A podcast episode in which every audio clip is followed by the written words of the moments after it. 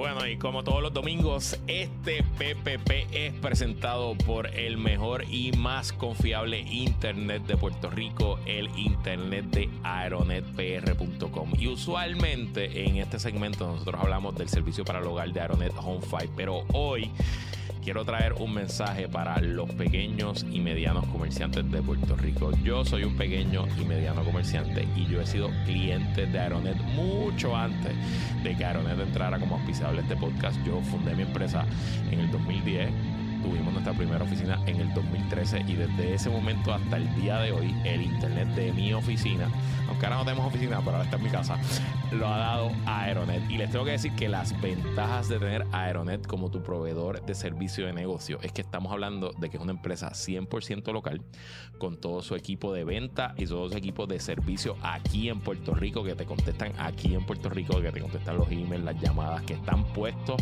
para proyectos especiales, para montarte una antena cuando la necesites Roche para asegurarte que el sistema esté arriba en caso de emergencia, huracanes. Así que si estás buscando tu socio de negocio, si tienes un pequeño negocio que no puede vivir sin internet, como que sé yo, una compañía de podcast, una agencia de publicidad o cualquier, todos los negocios ahora mismo necesitan internet. Vete con el mejor internet para negocios en Puerto Rico, el internet de aeronetpr.com. Llama ahora y oriéntate. Chequea las ofertas al 787-273-4143. 273-4143 y revisa también su website aeronetpr.com. El mejor internet para los negocios, el mejor internet para cualquier podcast es el internet de aeronetpr.com. Y ahora, puestos para el problema. ¡Olis! Me salió cabrón, ¿viste? La parte que. Te salió, ¿viste? Eh, mientras decenas de miles de personas celebran, disfrutan con la bichota Carol G, aquí estamos, tú y yo, grabando, cumpliendo con nuestras responsabilidades. Oye, eh, llenaron los comments del último video de YouTube de preguntas de la operación de los ojos. Así que aquí estoy, una semana más tarde. Pero cuéntanos, ¿ves? Sí, después bueno, veo lo más bien. Estoy 2020 oficialmente. Este, todavía, ¿verdad? La visión o sea, no está donde va a estar. Todavía es un proceso de ir poco a poco mejorando. Parte de las cosas que me explicó el doctor. Eh, la visión es proceso neurológico también, a lo que te vas a acostumbrar. Correcto. Y que él me dice, acuérdate que hay un chorro de nervios que tú no has usado por años porque estás ciego desde octavo grado y esos nervios pues están echados para atrás, retraídos y ahora están de nuevo creciendo y qué sé yo. O sea, que poco a poco, pero, pero el miércoles fui, o sea, me iba para el viernes, el miércoles fui y ya me dieron de alta 2020. Estamos listos, estamos en victoria, estamos jóvenes. La gente me dice que me veo raro, que me falta algo, me miro en el espejo y me siento raro a veces. Pero nada, ustedes digan en los comments si me veo mejor o peor o si debo comprarme unos bueno, sin aumento. lo que vas a tener que hacer es que eh, empezar a recortar distinto. Sí.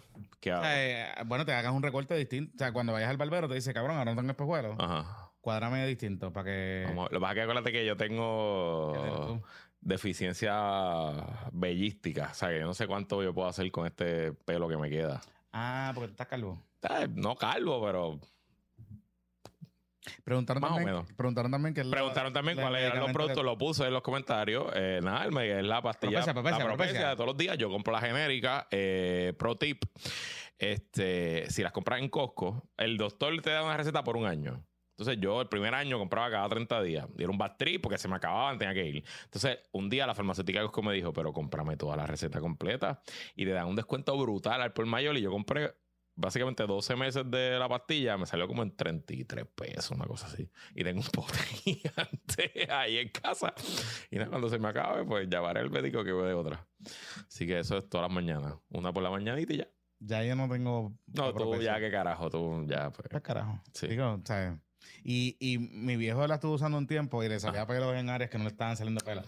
Él dice, funciona cabrón, pero no donde quiero que funcione. Te salen pelos en todas las áreas, pero como yo soy bien lampiño, pues realmente no. Sí, pero pues, bueno, anyway, este, estamos aquí, estamos hablando de pelos. Estamos hablando de pelos. Por eso es que usted sintoniza este podcast, por ese, ese contenido. Este, este, y entonces, pues nada, estamos aquí en esta edición de Puestos para el Problema. Una semana que duró como 356 días. Ya lo papi, has trabajado duro esta semana. Claro, estaba el carete. Y no terminamos porque el domingo son los Oscars. O sea, cuando usted, cuando usted vaya a ver este episodio, si lo ve por el feed regular, pues ese día yo tengo mi día, se acaba tarde. Ah, porque los Oscars van por el BC5. Y no de los talentos tenemos que ir a una actividad. Ah, diablo, usted tiene un red carpet y todo. Y vas a ver a Benito y a Carl Jenner en, el, en la carpeta. No, porque la forma carpeta aquí en Puerto Rico. Ah, sí, un carpeta aquí, ni siquiera en Los Ángeles. Digo, si fuera en Los Ángeles, Peliculón. Seguro. O sea, yo no, estuviera aquí, cabrón. Claro, hubiéramos grabado ayer o hubiera estaría con sustituto. Sí, sí, sí, para carajo. Pero sí, pero no. Vaya, pues, ese peliculón está bueno. Veremos a. Ese chisme está bien bueno. veremos a, Kyle en ahí. Como que nos comentaron un chismecito ayer. Sí, pero no voy a tirar ese chismecito porque es del Zoom y no sé. Ah, no, quiero romper el, el trozo. Exacto, sí. El Zoom estuvo hijo de puta ayer. Llevamos varios Zoom bien buenos. Este. Patreon.com le al puesto para el problema. ahí el, resumen, en resumidas cuentas, los temas importantes ayer, ¿cuáles fueron? Eh, hablamos mucho, mucho de este el proyecto del aborto, que vamos a hablar de eso ahora hablamos de distintos temas, pero en verdad el mejor momento de la noche fue que nos dieron un chismecito de Bad Bunny y Kyle Jenner. Pero la pregunta de los... De la futura suegra, la futura suegra. De los 60 mil chavitos es si veremos a Kyle con Bad Bunny en Roberto Clemente, allí apoyando a los cangreros de Santurce. Ah, diablo. La queremos ver con una medalla doble de la, del, vaso grande y con una empanadilla. Digo, Eso es lo que yo quiero. En verdad los cangreros este año bueno, no hablemos de los cangrejeros. Los cangrejeros este año, de verdad que. No sé. Nada, vamos a. Yo sé que, y yo sé que me van a bullear y me van a insultar. Porque yo abandoné a Carolina, no sé qué carajo. Yo siempre he sido cangrejero, en la realidad, pero. Vamos al séptimo, vamos al sólido séptimo lugar. Diablo. Temporada más larga. Anyway. Ajá. Anyway, anyway, anyway. Mira, ¿cómo están las cosas? Yo bien, ¿y tú? ¿Sí? Sí. Esta semana estuvo buena políticamente. Ah, hubo, hubo, hubo, obviamente el domingo fue la asamblea del PNP. Este, hablamos de eso en el episodio del martes que salió solamente la versión audio. Eh, y las secuelas de esa... el news cycle de la asamblea duró lo que duró, 24, 48 horas, este, pero hubo una secuela que fue el proyecto del el aborto que de momento descubrimos el miércoles Día Internacional de la Mujer Trabajadora, 8 de marzo. Apareció en la primera lectura de la Cámara un proyecto. Este proyecto se había radicado el 28 de febrero, lo habían presentado tres legisladores eh, varones. Tres pipis, tres pipis. Tres pipis del PNP. Eh, pipis del PNP. Eh, Memo González. Memo, Memito. Legislador de Arecibo y Florida. Creo que esos son los dos pueblos que él tiene. ah, bueno, sí, el representante. Sí, sí. Wilson Román, de Aguadilla Moca y uno que se llama Yacel Morales. Yacel Morales. Que es un títere. De hecho, él, es de Bayamón. Yo creo que es de Bayamón, y es, es de... Le encanta el chichorreo con el guitarreño. Él tuvo el chichorreo con un Sí, porque él fue el que sustituyó a este, al que se declaró culpable. Al por que, al que se, fantasma. Al que se declaró culpable, que es como un distrito que tiene una parte de Bayamón, pero que es sustancial bien pequeña, pero mucha gente. Y creo que esto alta. Sí, porque es rural y, toda alta, y todas esas cosas. Sí. Ese fue. Eh, él entró, pero no Levitown. Levitown es eh, Ada. qué sé yo. Él entró por el que Ramón Luis básicamente colgó en una emisora. O sea, eh, cuando yo le entrevisté a Ramón Luis, ese cabrón no quería renunciar. Y Ramón Luis le dijo, bueno, cada quien hace lo que quiera. Pero yo, como presidente del Comité Municipal de Bayamón, fui a una reunión del liderato de distrital y le pedí que no votara por él. Y lo colgaron en la primaria. Bueno, pero es un junto extraño porque no son tres no son contigo, ni muy conocidos, ni son parte de ningún caucus particular. Este, digo, Memo es el más conocido de ellos. Me dicen que el Román este estaba cabildeando, moviendo ese proyecto con gente. Pues no sé. En la cámara. Aparentemente el asesor que escribió el proyecto era de la oficina de Wilson Román. Ah, ok. Entonces Wilson, yo, yo sé de él por, por la aguadilla, porque él, es de por allá y siempre se ha mencionado que es un potencial candidato a alcalde. Este, pero no, no. Wilson es importante. Y él entró cuando renuncia a Rivera Guerra. Ah, claro. sustituye a Rivera Guerra. O sea que lleva, lleva tiempo. Este yo creo que es su segundo cuatrenio. Ok, pero importante algo aquí. Eh, y vamos a entrar en los méritos de la discusión, que me hay que discutir muchas cosas, pero es importante algo aquí. Esa exposición de motivos tiene un chorro de disparate. Pero disparate, pero disparate sólido, sólido, sólido, sólido. Y además de que tiene un chorro de disparates, me recuerda al proyecto de Lisi Burgos. Que imponía una pena de. ¿Ustedes se acuerdan que cuando estaba la discusión de del proyecto de Joan Rodríguez Bebe, cuando se estaba como que descarrilando, un sábado, un viernes por la noche, un sábado, apareció la representante Lisi Burgos. Ajá y radicó una medida bien anormal que básicamente imponía una pena de muerte, eh, imponía 99 años de cárcel a quien, a quien abortara en Puerto Rico. Ok. Ese proyecto duró lo mismo que duró un peo mal tirado, porque se formó un revuelo cabrón hasta el mismo proyecto de dignidad que tuvieron que se salvar que la mandó a retirar el proyecto. El proyecto lo retiraron, lo borraron para carajo. Pero cuando yo le, llegué a leer aquel proyecto y cuando yo leía la exposición de motivos de este proyecto, era, un era exactamente el mismo proyecto. en esencia, el proyecto lo que decía es que eh, criminalizaba eh, cualquier aborto luego de las 10 semanas con una pena de cárcel para la mujer que se realizara el aborto y para cualquier persona que la ayudara a realizarse el aborto. O sea, que era para todo el mundo. De 3 a 25 años. Nada más, nada más, nada más, nada más. El crimen de corrupción es de 20, pero el aborto es de 25. Exactamente. Este, entonces se radicó el 28 de febrero. Eh, salió por primera vez, se dio a conocer el, en el programa, hay programa de la de la tarde en Radio Isla que se llama, no me acuerdo el nombre, este, pues, no es con Penchi? No, no es con Penchi. Es un muchacho. Lo que pasa es que sabes que Radio Isla vende esa hora. Entonces, los días que esa hora no se vende, hay un, muchacho, hay un muchacho. No me acuerdo el nombre, discúlpame, perdóname. Si nosotros hacíamos noticiero ahí. Eh, que no había nadie. Exacto. Este, y allí fue una, una muchacha activista que también. Qué horrible, Dios mío. Tremenda preparación. Voy a buscarlo y, les digo. Cabrón, prepárate bien. Eh, y, y nada, pues la reacción fue furibunda. Al momento que salió, o sea, lo que le vino fue un río de mierda a estos legisladores, tanto así que al otro día estaban en todas las estaciones de radio. Yo creo que alguno estuvo contigo. No, no, ninguno me, ninguno te quiso entrar. Ninguno, en Memo siempre me ha entrevistado, nunca me, no me entrevista esta vez. Pero es importante algo aquí. Pero, y quiero hablar del caso particularmente de Memo. Memo, mire Memo, mire Memo, mire Memo. Nosotros yo llevo aquí. Aquí está. Fue la licenciada Yanira Reyes en el programa ah, pero es la abogada, clara. La abogada constitucionalista. Yanira, pues, Reyes no es cualquier activista. Yanira Reyes es de las duras, de las duras. Bueno, pues fue ella en este Cuentas Claras el miércoles que lo sacó. Ok, mire, este, Don Memo. Don Memo. Don Memo. No sea embustero. ¿Qué, ¿Qué, él dijo? ¿Qué, ¿Qué, fue lo que él dijo? Él dice que cuando. Eso está cabrón. Eh, cuando sale el Revolu, él pone un, un thread en su Twitter.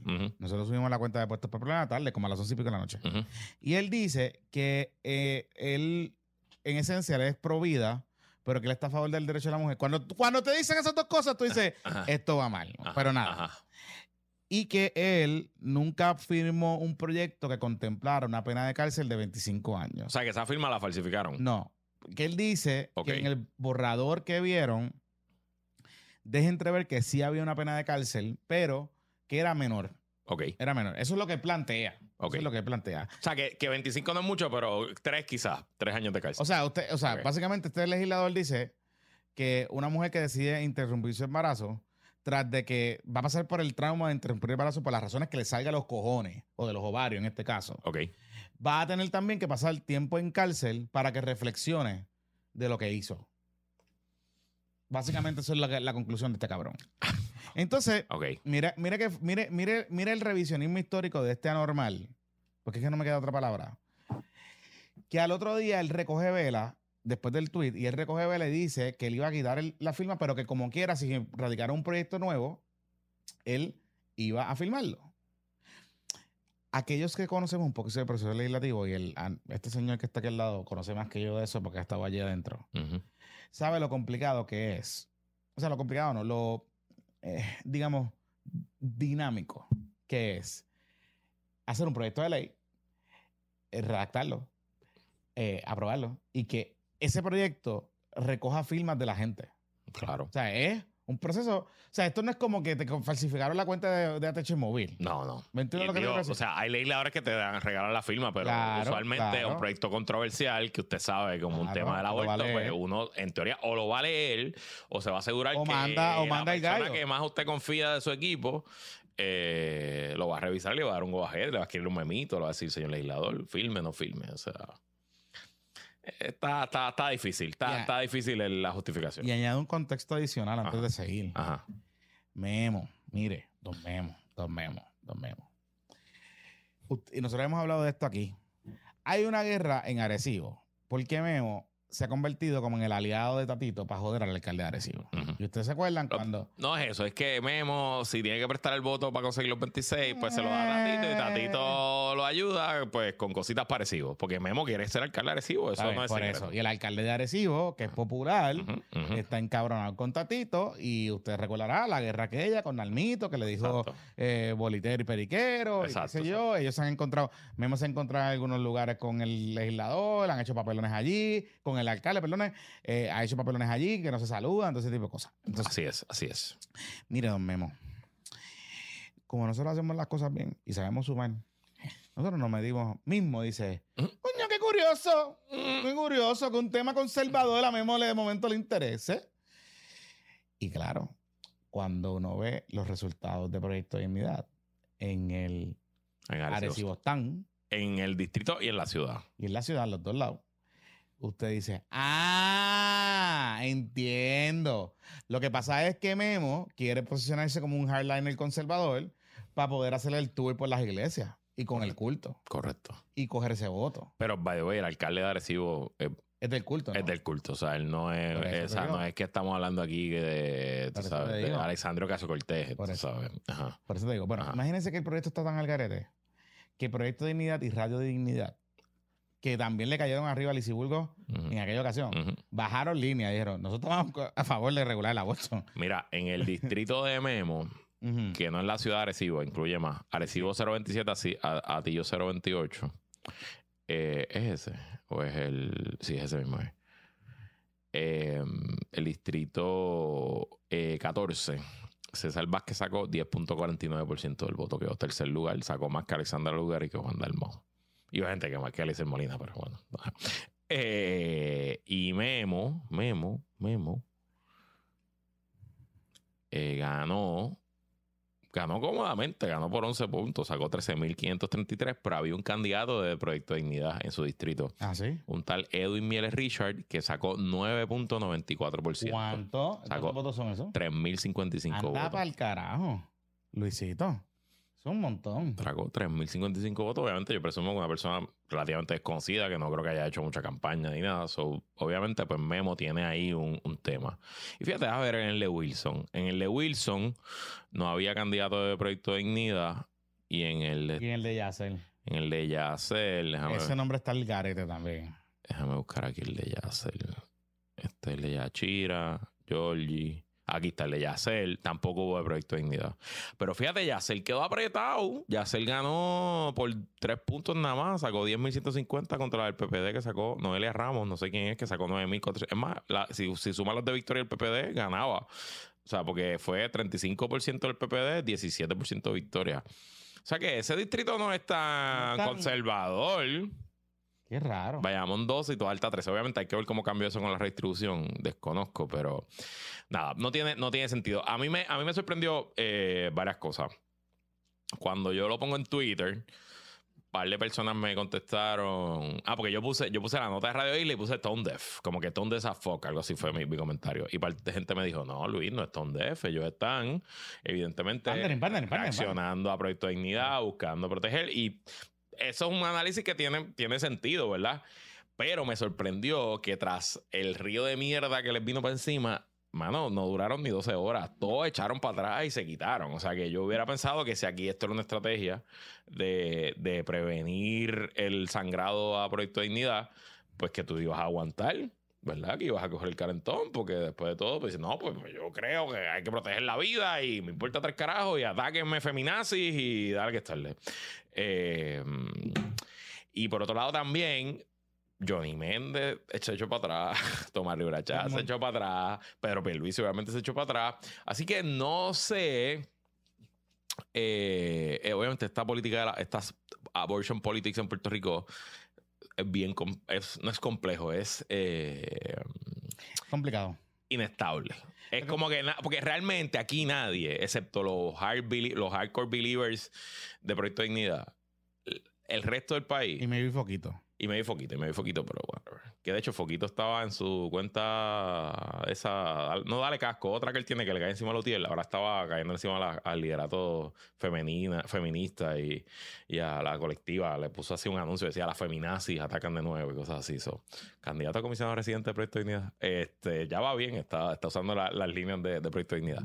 Em, pero que obviamente, o sea, el PNP, ni el PPD tampoco el tema del aborto no es un issue. O sea, esto no es la política de Estados Unidos, que es republicano versus demócrata. Aquí en Puerto Rico el tema del aborto se resolvió en Pueblo versus Valle y no volvió a ser un tema electoral. Entonces, pues la gente que está tratando de traerlo de nuevo es Proyecto de Dignidad y los demás están tratando de posicionarse en reacción a lo que representa sí, que, que están, están cogiendo un, un, ¿cómo es un wedge, un wedge issue? Eso se llama un wedge issue. Eh, dos grupos bien vocales se, se ponen ahí. Ahora, importante algo aquí. Mira, nos escriben aquí uno de los insignes miembros del caucus, Carlos Romero Barcelona, en el chat, que ese candidato de dignidad contra Memo fue por todas las iglesias de Arecibo haciendo campaña y que todavía tiene un programa de radio en el distrito y que lo escucha mucha gente del distrito. Ah, pues o sea que no es un, no es un desconocido ahí. No, es no ahí está, ahí está, ahí está, ahí está el, tema. Pero importante algo, eh, eh, entender esta situación con, con, este tema.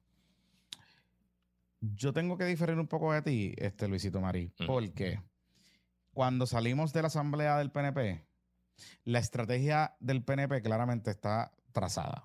Es marcar a Dignidad como un proyecto, como un partido independentista. Correcto. O un partido no estadista. No estadista. Mm. Pero más allá de todo eso, claramente es eh, meterse en áreas donde Dignidad puede capitalizar. Yo estoy seguro que a lo mejor esto no estaba coordinado. Y yo me imagino que no estaba coordinado por dos razones fundamentales. Uno, la administración que eso en algo se la tenemos que dar, la administración de Pipo ha bajado línea. de hecho, cuando fueron a la vista, cuando vieron las vistas del proyecto de Iván Rodríguez Bebé, la administración bajó línea eh, semellado y aquella famosa vista pública con, con, eh, con, Mingo Emanuel y que Mingo y Joan cocotearon allí y Mingo le dijo, pero me vas a hablar, no me deja hablar a usted. este, ese tipo de cosas. Y la administración ha sido muy consistente en este tema en particular. De hecho, hoy, el viernes, reaccionó y dijo que, si le, que era una barbaridad y que si le envían un proyecto, él lo va a vetar. O sea, él no va a, darle paso a esto. Que en ese hay que dársela al gobernador porque ha salido mucho más progresista y contundente en este tema en particular cuando lo comparamos con otros temas, ¿verdad? Y con otras cosas que se ha visto medio eh, un poco debilitado. La que no hablaba Jennifer González, como siempre. Este, claro, seguro. Sí, sí. Hay sesión. sesión. Ah, vaya, vaya, hablando de. Me mandaron a aclararte que Nidia Velázquez no firmó la carta de Jennifer González porque. Okay. Voy a buscar aquí qué fue lo que me dijeron. Porque hay, hay, hay, hay chisme. Me dijeron. Es porque hay un issue sustantivo particular de que lo que dice Jennifer González en esa carta no es verdad.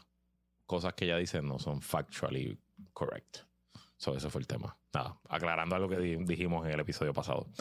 Pero continúa. Pero no fuimos, pero no fuimos ni, no fuimos el Caucus Pronidia. O sea, ni a IOC. No, no, no, no, no. No fuimos nadie por eso. Pero es que llegó, parece que. Vamos a buscar aquí exactamente. Lo que pasa es que hubo demócratas que sí firmaron.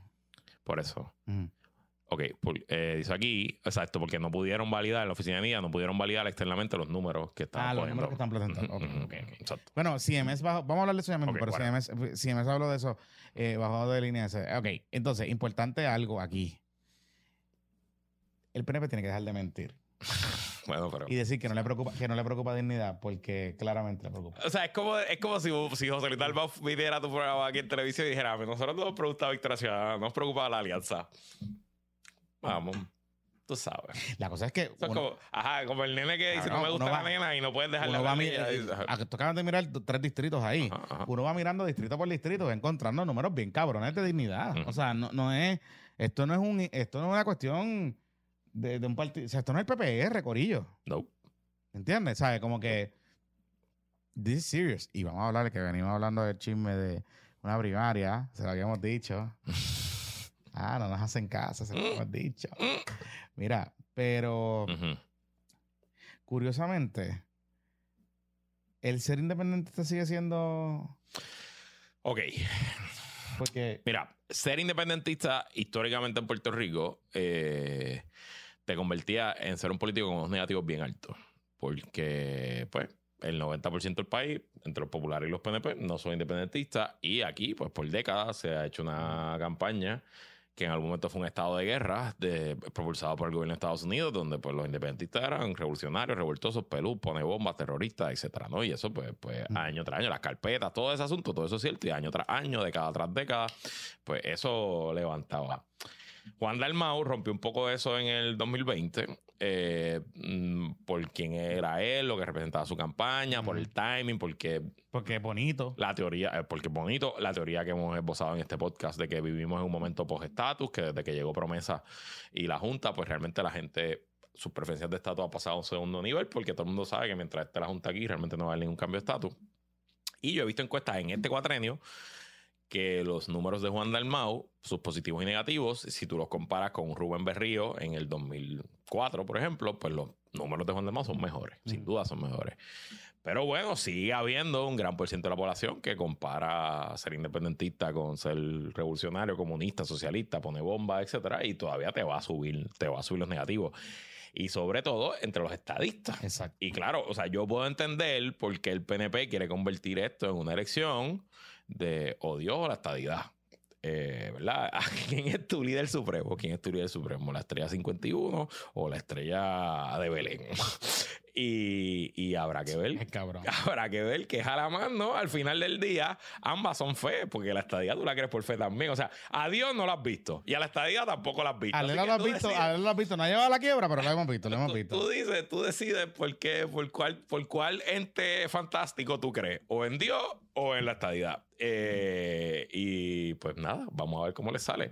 Este, pero te tengo que decir que si yo fuera dignidad for Optics, estaría buscando un estadista o una estadista en una posición importante. Qué bueno que traes ese tema. es muy importante. Porque vamos a hablar de una cosita que nosotros venimos anticipando aquí. Ustedes saben que en el último episodio nosotros le hablamos de la posibilidad de que eh, tuviéramos una situación de que en año electoral tuviésemos esencialmente tres primarias. Una primaria en el PNP, una primaria en el PPD y una primaria en el proyecto de Dignidad, porque obviamente el PIB y Victoria y la Alianza pues no creen en eso. la verdad, no creen en eso. Mala mía, no creen en eso. Mándame a cancelar, cabrón. Mándame a cancelar. Hashtag mamabicho. Anyway, la cosa es que, la cosa es, la cosa es que, como era una entrevista que se joda. Eh, como que, la cosa es que eh, el viernes, okay. Adanora Adanora, ¿quién es Adanora? Adanora es, fue la candidata a comisionada residente por el proyecto de dignidad en el 2020. Correcto. La compañera papeleta. La compañera, ajá. Y la conocimos bien poco, pero. Que es una mujer negra. Negra y, del oeste. Y del este. Y, y, y es pastora. O, y. Y estadista. Eso. Estadista. Estadista. Estadista. Y Adanora se quedó por ahí. Ya, qué sé yo. Ella hizo un buen papel en el, en el, en el debate de comisionado. Obviamente, nos recordamos del debate de comisionado, pues llegó con Aníbal Lucho, pues tú sabes, vendiendo cañitas y Ella, ella siempre usaba un sombrero, ¿verdad? Un sombrero, después. Porque se salva que usar el sombrero, era como la marca de exacto, Era como el trademark. Ahora Enríquez, es que. Enríquez. Enríquez. Enríquez. Eh, una señora muy guapa, muy eh, comedida. Es, una profesional de recursos, de recursos humanos, si no me equivoco, ¿verdad? Yo no estoy seguro, pero, pero sí. sé que está bien metida en la iglesia que se La cosa es que a mí me dicen que es bien conservadora. Ok. Es bien, es más conserva, es más hardliner que. Ah, no, es abogada. es más hardliner que el corillo, que el resto del corillo. Ahora, es estadista. De hecho, mira, en su, en su Twitter, eh, su ¿Mm? foto de arriba, su banner es una bandera de Estados Unidos. Entonces, nosotros les habíamos dicho, lo habíamos anticipado en el Bizcochito Report hace como un mes, es más, más. Le habíamos dicho que había un conflicto al interior, al interior del Proyecto de Dignidad o había una tensión al interior del Proyecto de Dignidad entre ciertas facciones porque no querían a César Vázquez. Ok. Esencialmente no querían a Por su holgamos de 6 horas. No, no querían a no, querían a César Vázquez esencialmente. Se, se la mucho todo lo que hace. No, cabrón. esencialmente no querían a César Vázquez por el tema de la que ya entendían que él había tenido su turno al bate y que había que pasar la página y que si no era Joan Rodríguez Bebe, debía, debía ser la Danora. Ok. Búscate los números de Danora ahí. Vamos a buscarlo. Porque a Danora este, no lució mal. De hecho, el feedback que todo el mundo tuvo de ese debate de comisionados residentes es que ella lució muy bien. Muy bien dentro del caos que había en el. nadie se acuerda de nadie más. O sea, ¿quién, era, quién eran los demás candidatos? Este. ¿Quién era el candidato de Victoria Ciudadana a Washington? Sí, era, era el, candidato a la... Ah, Sayira, obviamente. Sayirita. Ah, pues fíjate, mira, Adanora quedó cuarta. Por eso. Sacó 7.70%, César Vázquez quedó quinto. O sea que salió mejor. Sacó 95.873 votos, 7.70%. Eh, Sayira sacó 157.679, 12.66. O sea, si tú comparas a Danora versus César Vázquez, Adora sacó 8.000 votos más que César Vázquez. Ok.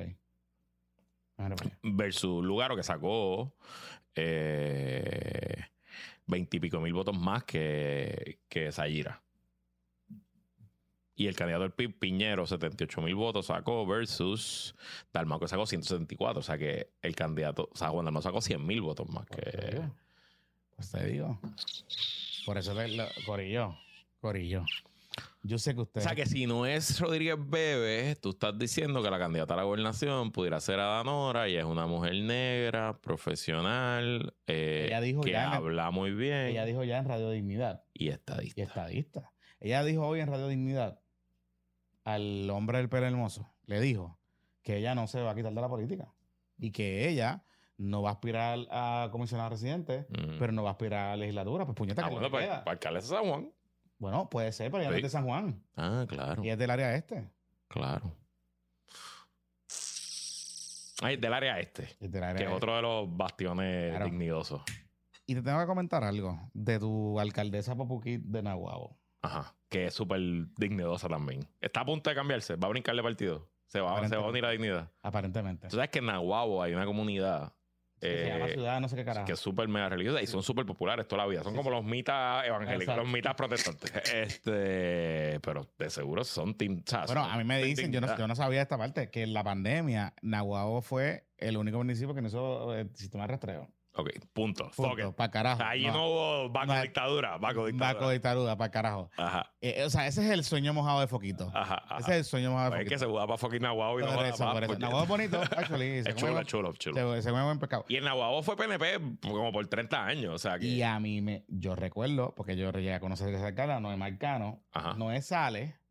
No es pierde, que me parece. Que yo creo que pero pierde en primaria. Yo creo que lo derrota. Él pierde en primarias, pero la campaña ¿Te acuerdas que había uno que era Lion King? Que, o era el de Seiba. Que era, el de Seiba. El, de Seiba, el de León del Este. Sí, el León del Este. Noé Marcano, eh, habían dos rumores. Uno, que le iban a arrestar. Y dos, parece que Noé le sacaron un chisme de falda. Ah, de chillería y no sé qué. Y, se corrió una campaña califato full. Entonces allí, pues, pues cuando sale la doña de esto, yo la llegué a entrevistar en la pandemia a ella. Y es un personaje interesante. Un personaje interesante. Pero es de esos candidatos que a lo mejor no se va para dignidad, pero pudiese recibir un endosito, un endos o correr con gente de dignidad. Tú sabes que yo lo veo pasando ahora en el PNP y, pienso mucho en el PPD en el 2020 cuando estaban en una, ¿verdad? Tenías a Charlie Delgado tratando de ser conservador, pensando que allá habían unos votos. Y lo único que tú haces con eso es tu ser una versión más aguada del original. Exactamente. Porque de verdad, el original es dignidad. O sea, el original. entonces, pues, pues, pues ¿para qué te va? Pues, si tienes las Nike y las imitaciones de Nike, pues te vas a ir con las Nike, ¿no? O sea, que siento que al PNP un poquito le puede estar pasando esto. Pero nada, ya veremos. Ya veremos. Jonathan Lebron, lo cierto es que todo está muy interesante. Eso lo venimos diciendo. Así que la papeleta pudiera ser a Nora, Foquito Poquito. Joan Rodríguez ve presidenta del Senado. César Vázquez pudiera correr para el Senado también, porque pueden tirar dos. Y a lo mejor el, van a tirar cinco. ¿Cinco? ¿En cada lado? Creo que son muchos. Se le, pueden, se le pueden colgar los yo cinco. Pienso que, yo pienso que sí. Yo pienso que sí. Yo pienso que ellos deben apostar. A todos en tirar tres. Yo pienso que no. Yo pienso que deben apostar a dos. Dos, exacto. Dos y dos. Sí. Y entonces, como ellos van a correr por los distritos, pues apostar a los distritos. O sea, yo pienso eso. O sea, no, no debe haber. No sé. No sé. Pero está interesante. Pero se lo venimos diciendo. la premisa, están preguntando aquí si la premisa va a correr por línea. Yo creo que la premisa como que se ha desinflado, como que ya ha perdido. La premisa, acuérdate que la premisa tiene el caso ahora, porque el caso le. Bueno, pero ya sigue cobrando porque ya ganó. Claro, pero ahora tiene que levantar evidencia. Ah, porque ahora vamos para juicio en sus fondos. Ya, ya, ya. La premisa tiene que. ya, ya, ya. Ya, ya. Pero yo creo que se desinfló la, Es que, es que ese, ese tipo de dinámica que en Puerto Rico es dura. O sea, el, el o sea, el, todo el tiempo a darle es, duro, es duro. este, y te, o sea, no se solo cansa a la candidata, sino cansa a la gente, a la audiencia. como que, em, a menos que tú no tengas, y, volvemos, si tú eres estadista y tú dices que es estadista, pues ¿por qué tú le estás tirando al presidente del, partido O sea, porque yo puedo entender el argumento de que aquí somos, de que Pedro Pierluisi y el PNP, eh, Pedro Pierluisi ha movido el PNP a la izquierda o al centro izquierda.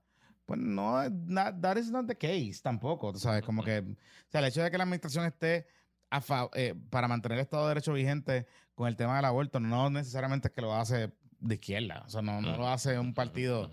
Y es un poco, es un poco el reto que Jennifer González va a tener cuando decida retar o no va a retar a, a, Pipo. Sí, sí lo hace.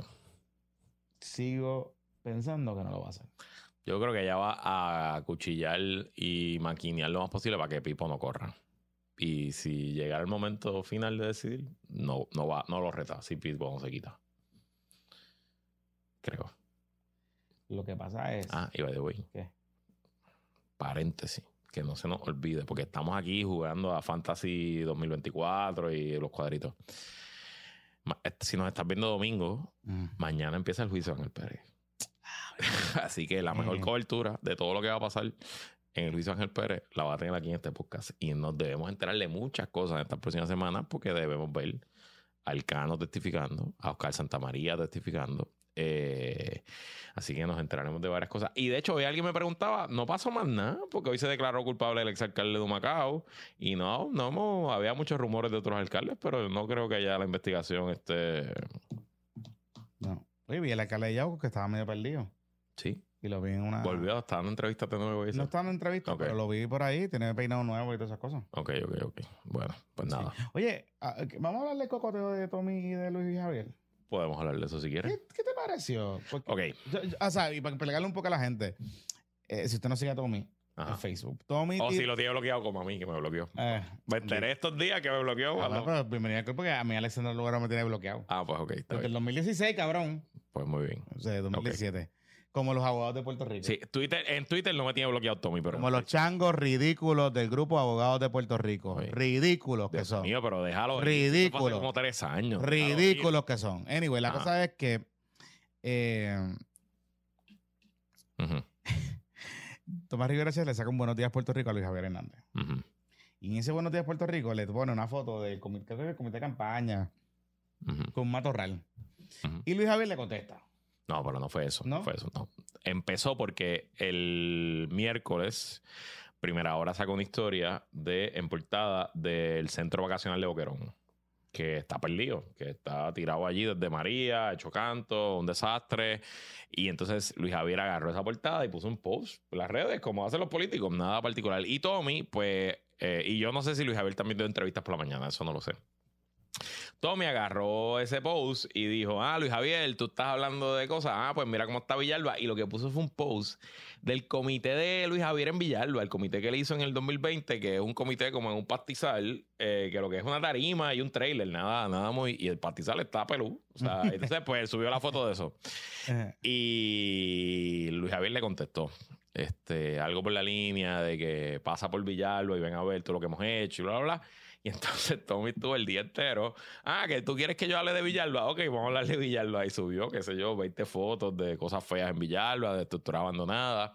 Y subió los informes del Contralor, la situación fiscal, etcétera, etcétera. Y pues. No sé si Luis Javier Hernández, alcalde de Villalba, debe estar peleando con Tomás Rivera Chats. No. Ahora mismo. No demostró tener el juego de pie. Correcto. No demostró tener el juego de pie. Correcto. si Tomás Rivera. Mire, hay algo que usted tiene que aprender en esto, en troleo y en política. Si usted le van a, le, zumbaron, créame, que viene más. Claro. hay una gran probabilidad de que viene un dosiercito, que hay un, trabajito ahí para coger un par de cantas. Usted tiene que estar dispuesto a cuchillar.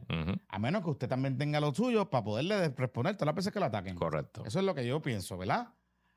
Y me parece que Luis Javier cae en el anzuelo y no sabe cómo manejarlo. Vale, responde bien pensando que Tommy no tenía más información. Y Tommy, pues.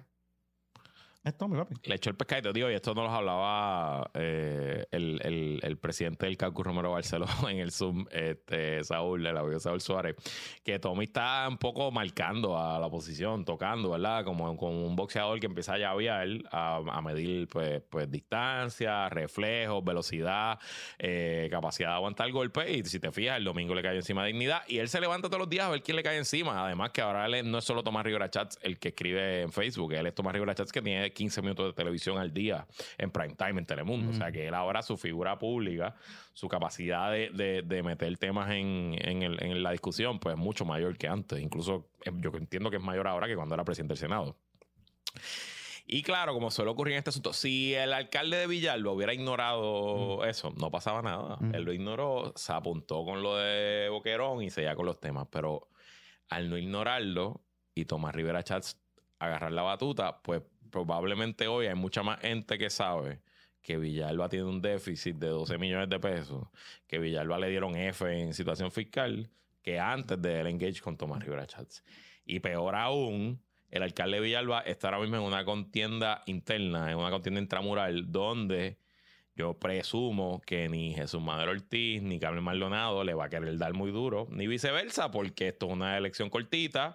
Eh, el que gane tiene que trabajar con los demás y yo no quiero matar al tipo o a la tipa que pudiera convertirse en el candidato a la gobernación. Pero Tomás Rivera no tiene, no tiene ese incentivo, ¿no? Mm. Eh, y entonces probablemente estos issues que quizás no iban a salir en esta elección tan corta del Partido Popular, pues ahora salieron y salieron de voz de Tomás Rivera Chats. Ah, y sí, hay otra gente que me dice, bueno, pero a lo mejor es bueno para él pelear con Tommy. Es verdad, a lo mejor hay populares que dicen, ese es mi gallo, está peleando con Tomás Rivera Chats. Pero de todos modos, hoy más gente sabe que Villalba está quebrado que lo que sabían antes de la interacción con Tomás Rivera Chats. Y ese es un problema, porque cuando usted es un alcalde de un municipio chiquito, usted la, su carta de presentación es la constitución fiscal. Eh, miren lo que le pasó el ejemplo a Charlie Delgado. Charlie Delgado le sacaron unas cosas bien locas porque él siempre hablaba de superávit y a lo que él le sacaron estuvo bien interesante porque él cogieron y dijeron, pero, pero es que mezclaron María y Ilma, e Irma y dijeron, pero usted tiene todos los azules y tiene un superávit. ¿Cómo es posible que usted tenga un superávit y tiene todos los azules? Porque no ayudó a la gente del municipio a, arreglar todos los azules. Y muy probablemente no lo podía hacer o sea, muy probablemente fiscalmente no, no podía mover ese dinero para los toldos azules. Pero eso es algo que pega fácil. ¿verdad? Es muy, es más fácil tú explicarle a la gente, este gallo quiere ser gobernador de un pueblo que a duras penas, yo no sé cuánta gente tiene Villalba, pero que un pueblo y que maneja un presupuesto de X cantidad Imagínese manejando un, presupuesto. entonces, el problema fue que ellos fueron a buscaron el ranking de Abre Puerto Rico, que Abre PR es una organización sin fin de lucro. salió dijo y dijo en una entrevista en, en, WAC, cuando me daba entrevista, él dijo que él no sabe cómo Abre Puerto Rico le da las notas a la gente. Bueno, pues las notas a la gente piensa sí, la fórmula está ahí. Y con el estado financiero del municipio. Entonces, eh, si te fijas, en el ranking de Abre PR del 2018, Isabela tiene A y Villalba tiene F. Entonces, pues, si tu argumento para ser gobernador en épocas de, Junta de Control Fiscal es tu experiencia administrativa y tu experiencia administrativa que tiene una F, pues está complicado, Jonathan Lebron. Y de nuevo, se lo buscó él solito. Se lo buscó él solito. No hay que contestarle. Don't feed the trolls. Es la regla número uno de las redes sociales. Don't feed the trolls. ¿Pero dónde está, acá, ¿dónde está Jesús Manuel y Carmen Maldonado? No sé, por ahí. Los veo como apagaditos. Bueno, están haciendo sus eventos. Está bien, pero... Jesús lo vio hoy por Loíza. O sea, claramente el PNP ve que la única amenaza que tiene el PNP eh, viable del PP es Luis Javier. Estoy, eso parece. Sí, eso, parece. Me parece que los números de ellos le dicen que Luis Javier es el que Yo no creo que haya números. Número, yo pienso. No, creo que no pero me parece que es un, Todavía, no creo que haya números. Pero me parece que es una cuestión de proyección. O sea, una cuestión, es una cuestión de proyección. Eso sí, es una cuestión de que Luis Javier proyecta más y proyecta mejor, que es uno de los señalamientos que hemos hecho aquí. Eh, y es más fácil atacar a Luis Javier por ser, o sea, que un machito ataque a Luis Javier que Tommy salga atacando a Carmen Maldonado. ¿Y para qué Tommy va a atacar a Carmen Maldonado? Por eso. O sea, realmente, no. Por eso. Pero nada. Vamos para la pausa. Vamos a la pausa. Vamos para la pausa. Vamos para la pausa eh, porque Luisito Marí tiene un mensaje para todos ustedes. Ahora lo tiro. No, cabrón. bueno, este PPP trae ustedes por... Estamos en época de planilla, época planillera. Y ya mismo, en algún momento, te vas a tener que sentar o tú o tú con tu contable hacer el cálculo. Yo fui. Y quizás, a lo mejor, estás medio chavadito, a lo mejor te toca pagarle a Pepito. Y una manera bien fácil de tú ahorrarte unos chavitos en tu planilla es sacando una ira.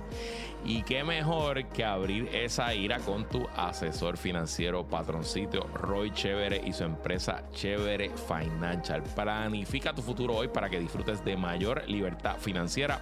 Abre una ira hoy y ahorra en contribuciones y recuerda que con Roy Chévere también puedes consolidar todas tus giras haciendo un rollover con, con un rollover. Con más de 14 años de experiencia, Roy Chévere ofrece distintas alternativas en el mercado, ya sea productos con intereses indexados al S&P 500 o a otro, otro indicador del mercado o con intereses fijos. Llámalo ahora mismo para orientarte y saca tu cita al 787-209-8441, 209-8441 y búscalo en Instagram como Chévere Financial. Mira, qué chévere.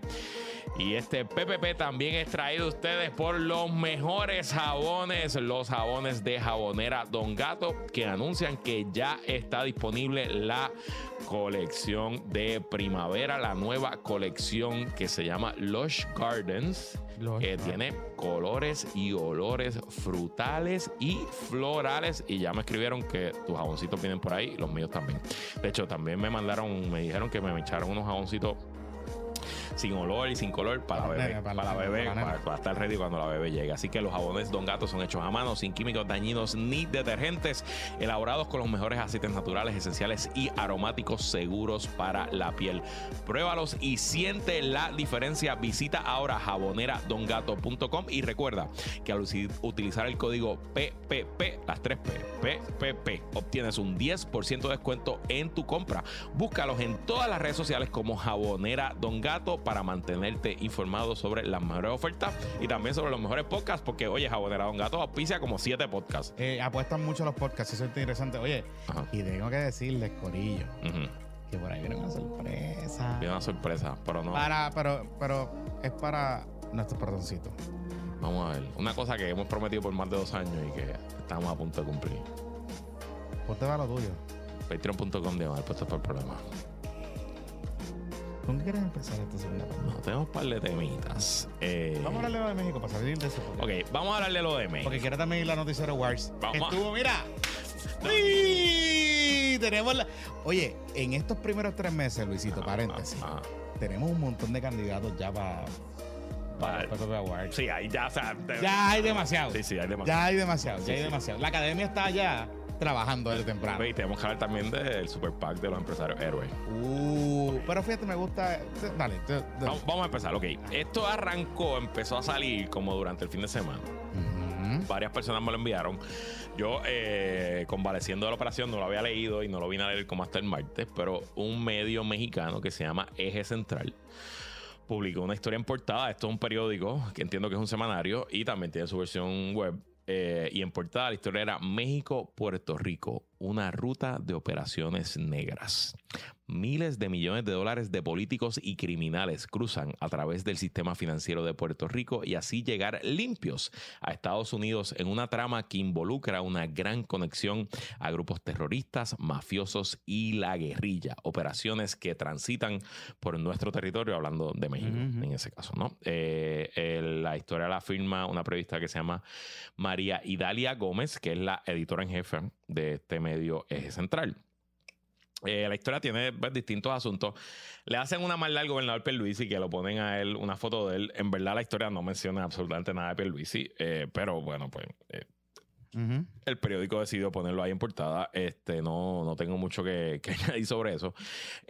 a mí lo que me... ¿Qué te llama la atención? Porque yo tengo... I got some things to say. Antes de, antes de, de, que me llama la atención y que dice o no que no dice, el gist del caso, ¿verdad? La, la tesis del caso es que Puerto Rico, Estado Libre Asociado de los Estados Unidos, tiene un sistema financiero que eh, pertenece a, pero no es parte de los Estados Unidos, que pues En Puerto Rico sí, nuestros bancos se regulan por las leyes federales, eh, están garantizados por el FDIC, pero Puerto Rico ha creado otras instituciones financieras que en su ley no están reguladas por nada del gobierno federal. No. Esencialmente. Son la, la IFE. La IBE, EBI, entidades bancarias internacionales, eh, que son unos bancos de esta ley. Yo no sé cuándo es.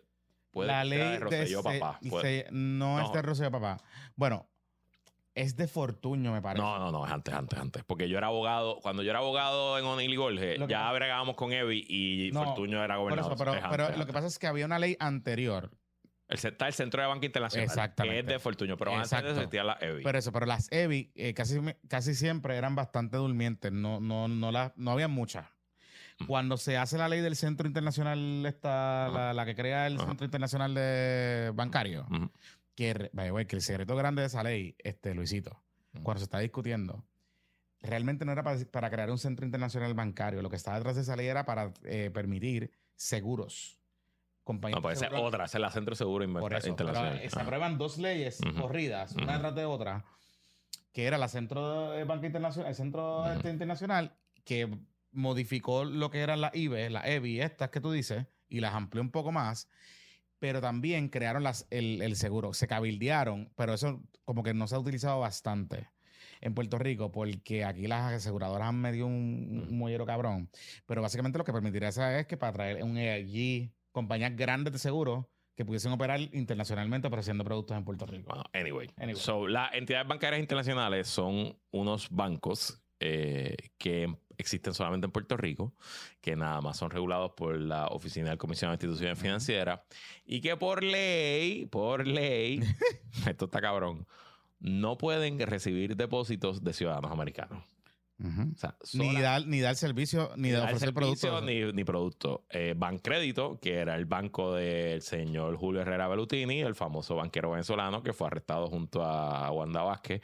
eh, el año pasado y que va a ir a juicio en algún momento, probablemente el próximo año. Eh, y que, spoiler, es quien yo creo que está detrás de esta historia. O sea, quien yo creo que es el, que hace el data de esta historia es Herrera Bellutini y su, equipo, equipo, de defensa. Y les voy a explicar por qué lo creo más adelante. Eh, pues Bancrédito era una entidad bancaria internacional. Pues lo que esencialmente dice esta historia de Eje Central es que a través de las EBIs, pero hay otra también, mm. que son las cooperativas de Puerto Rico, ah, que son entidades también locales, que ah, existen solamente bajo la ley local y que, no, son reguladas por el FDIC. De hecho, no están reguladas por el FDIC y tuvieron, eh, aquí se pasó una regla local. ¿Te acuerdas cuando ellas compraron, cuando Fortuño esencialmente las cogió de las No las obligó. Las obligó. las obligó a comprar gobierno. Pues, deuda de gobierno. Eh, y que los amigos de UBS, y Miguelito Ferrer y todo el mundo empezaron a venderle a Don Pierre de cosas. Eso explota y le explota para atrás. Y se aprueba una regla local para básicamente en los libros de contabilidad como que saca, sácame eso ahí, que eso no va para eso. Entonces, ellos, básicamente, el, medio mexicano dice, a través de estos dos tipos de entidades que solamente existen en Puerto Rico, se ha creado una red internacional de blanqueo donde... Chavito, chavito. Eh, pues, pues, carteles mexicanos, gobiernos corruptos, este, traficantes humanos, todo ese tipo de, de, personas detestables, pues utilizando estas entidades en Puerto Rico y amigos del Chapito, aprovechando la relación colonial, pues entran por aquí, lo limpian y lo sacan y lo meten al sistema financiero americano, porque estos bancos, estas heavies tienen, tienen número de ruta, pueden emitir cheques. Sí, sí básicamente pueden, están en el clearing house Exacto. del sistema bancario. Exacto. le puedes hacer transferencias, etcétera, pero no pueden originar productos locales, eh, ni, a, ni a nosotros. Entonces, según este medio eje central, hay una investigación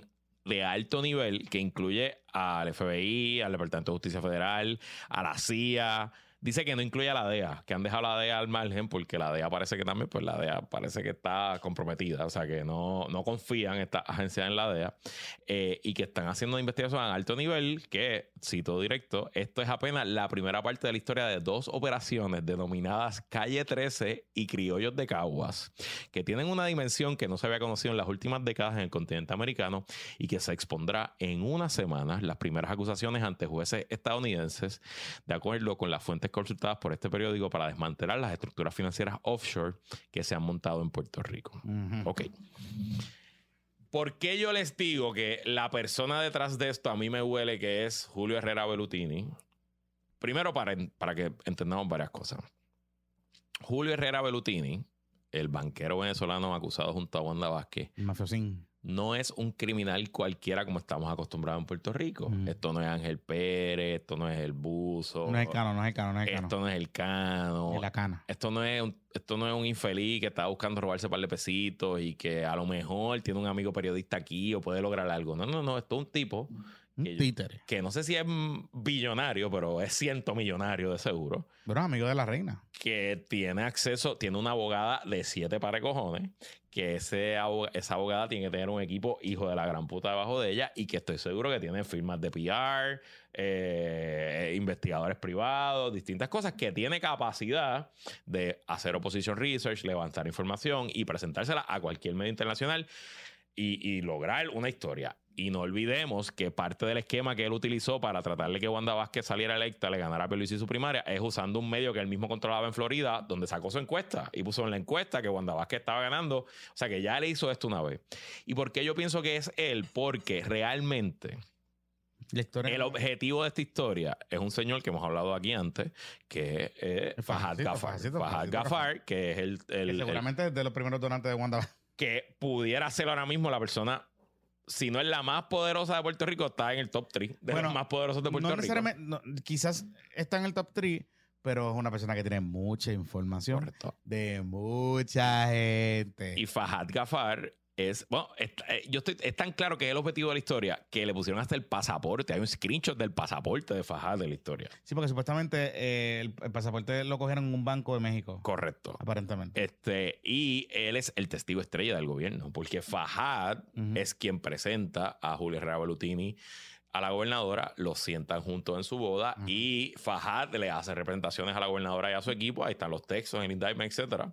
Que él había conseguido un grupo de billonarios que iban a donar y que le iban a pagar la campaña y le sentó a Herrera Brutina al lado. Así que lo que yo estoy viendo aquí es como un jueguito tipo Sixto George. A joderle la credibilidad al testigo, mm, desde ahora. Pero ¿por qué usar un medio mexicano tan distante? Porque no va a conseguir un medio en Puerto Rico que lo Claro, y, y, a eso es lo que voy. Y a eso es lo que voy. Precisamente. Porque Faja le está metido en todos los medios aquí. Pero por eso. Pero, y a eso es lo que voy.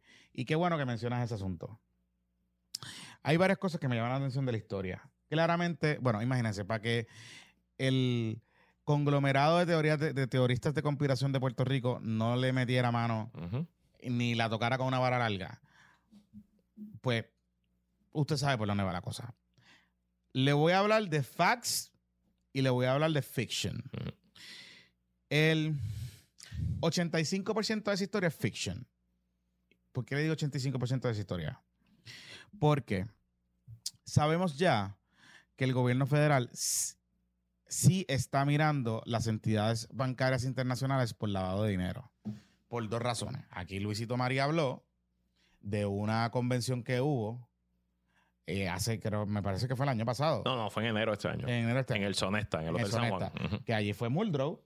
fue una convención, en verdad fue un foro donde las autoridades federales citaron a, a, los ejecutivos de la banca de Puerto Rico y yo creo que fue una citación más como que ven. O sea, una situación como que te estoy invitando, pero es para que vengas, cabrón. Y ahí pasaron ejecutivos de todos los bancos, ejecutivos de compliance, mm. abogados. Y ahí estuvo Muldrow. Estuvo y estuvo la reguladora. Y estuvo la directora de OSIF, la comisionada de, la, la reguladora. Del banco, de banco. Exacto. Importante, importante mencionar ese, ese, ese caso, ese, ese evento, por eso. Entonces, vamos un poco para atrás. Y en, esa, en ese evento se habló específicamente de que Puerto Rico está en una lista negra de las autoridades federales por blanqueado de dinero y que se está blanqueando dinero en las EBI y las cooperativas. Que eso es lo que agarra este reportaje para decir la señora Sequeira, que es la Comisión de Instituciones Financieras, ya ha hablado públicamente de cómo se lava dinero a través de las cooperativas y las... Eh, correcto. por, eso, por eso les digo que hay un 15% de la historia que es real.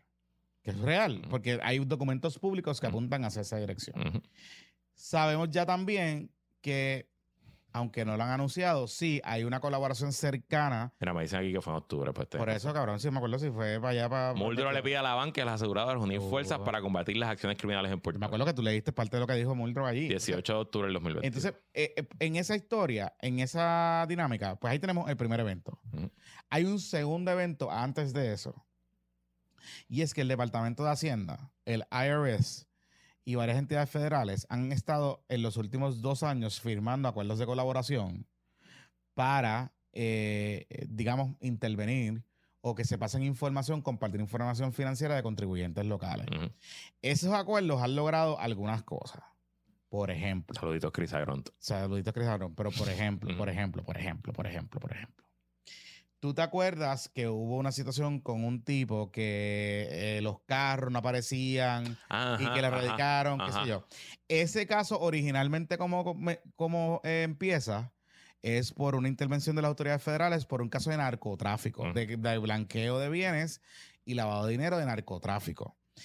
Cuando parece que el caso, por alguna razón, pues se descarrila, lo que sea, el timing, yo no estoy diciendo que esto fue lo que pasó, pero por lo menos la información que yo pude corroborar, el timing entre haciendo investigando, radicándole el caso a, al tipo localmente versus lo que los federales estaban haciendo, coincidía en que las autoridades federales le estaban pasando información a la autoridad, al gobierno local para eh, estos delitos contributivos económicos.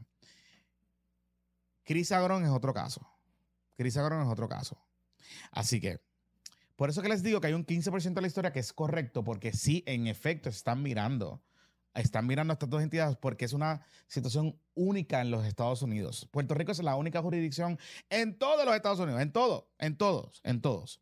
Los Estados Unidos, donde tú tienes esencialmente bajo bandera americana entidades bancarias que no están reguladas, pero que reciben depósitos y que reciben transferencias de dinero. Vamos un poco más adelante. Cuando el caso la situación del Belutini este, el pájaro de Belutini empieza, porque el regulador anterior eh, que se me escapa el nombre, pero un, eh, el apellido. Joyner, George Joyner, le hace una serie de señalamientos y básicamente por problemas de compliance. Y le dice, te voy a cerrar la, Te voy a cerrar el, cabrón banco porque, te voy a cerrar el banco. Porque OSIF se da cuenta de los problemas que está teniendo esta ley porque de momento sus bancos se dispararon en un momento dado y OSIF se da cuenta y dice, ¿sabes qué? Yo te voy a aplicar las reglas del... Aunque tú no estás regulado por el FDIC, yo te voy a aplicar las reglas del FDIC porque tú estás en jurisdicción estadounidense. esencialmente era un, un señalamiento de liquidez. Que no tengas la liquidez que se supone para sostener. Y ahí salió en esa situación que la hablamos aquí, de que básicamente él cogía, transfería de una cuenta personal de él, el working capital, o sea, capital operacional para el banco, para pagar la nómina, para operaciones, etcétera, de Londres a esa cuenta para entonces que el banco continúe operacional. Y eso es un mega super flag. Para que usted tenga una idea, los bancos, la regla básica del banco es, tienes que tener las cuentas separadas, la cuenta de los, digamos, los depositarios, nosotros, la gente que deposita en los bancos, y una cuenta operacional. Una cuenta que es para pagar la nómina, las operaciones, todo ese tipo de cosas. Y tú le tienes que dar acceso a los reguladores todo el tiempo, porque básicamente tú tienes que estar, eh, el regulador está pendiente de dónde carajo está saliendo el dinero. Porque por ahí es que se lavan los chavos. Y es bien peligroso porque estamos hablando de miles, y miles y miles y miles. Por ahí es que fracasan los bancos. Y por ahí es que también fracasan los bancos. Eh, y, expone también a los depositarios a ese tipo de cosas. ¿Por qué las cooperativas? Porque las cooperativas desde los últimos años, particularmente con el asunto del cannabis medicinal, y por eso lo tengo que mencionar, que hubo un momento dado varias cooperativas, solamente queda una que, estaba, que está haciendo transacciones, se han metido poco a poco en transacciones que eh, bajo bandera estadounidense mm, un banco normal no pudiese hacer o ofreciendo productos que bajo bandera estadounidense un banco normal no pudiese hacer. ¿Qué pasa? Que le pongo un ejemplo bien sencillo. Pasa con algunas cooperativas que de momento llega Furano de tal y dice: Yo quiero abrir una cuenta de acciones en esta cooperativa. Voy a poner 50 mil pesos en una cuenta de acciones.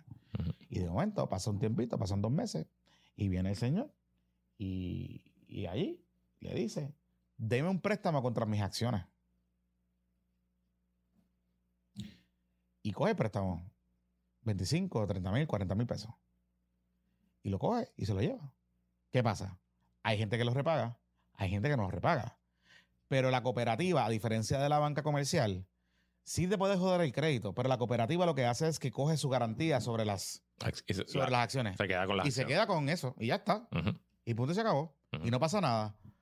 Pues tú me dices, diablo, pero perdió chavo. No perdió chavo, porque los, los blanqueó, los metió al sistema, los saca como un préstamo, los usa para lo que sea. En cash y ya. Lo convierte en cash. Tú, no, tú pierdes el control total de lo que pasa con ese préstamo.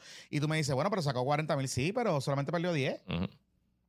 que de la otra manera hubiese perdido los 50. ¿Verdad? Esto es un ejemplo sencillo de lo que pasa, ¿verdad? Y hay muchas otras cosas, pero por eso les digo, esta historia puede tener algo de razón en el sentido de que hay elementos en Puerto Rico que están mirando a estos dos sistemas bancarios que son locales, son puertorriqueños. Porque, Corillo, el narcotráfico y Puerto Rico se ha convertido en un puente transbordo cabrón, incluyendo de catch. Incluyendo de catch. Para que el catch entre al sistema. Porque recuerda, una vez entre a un banco que tenga acceso al clearinghouse y tenga routing, routing number, tú puedes hacer la transferencia para cualquier banco del mundo.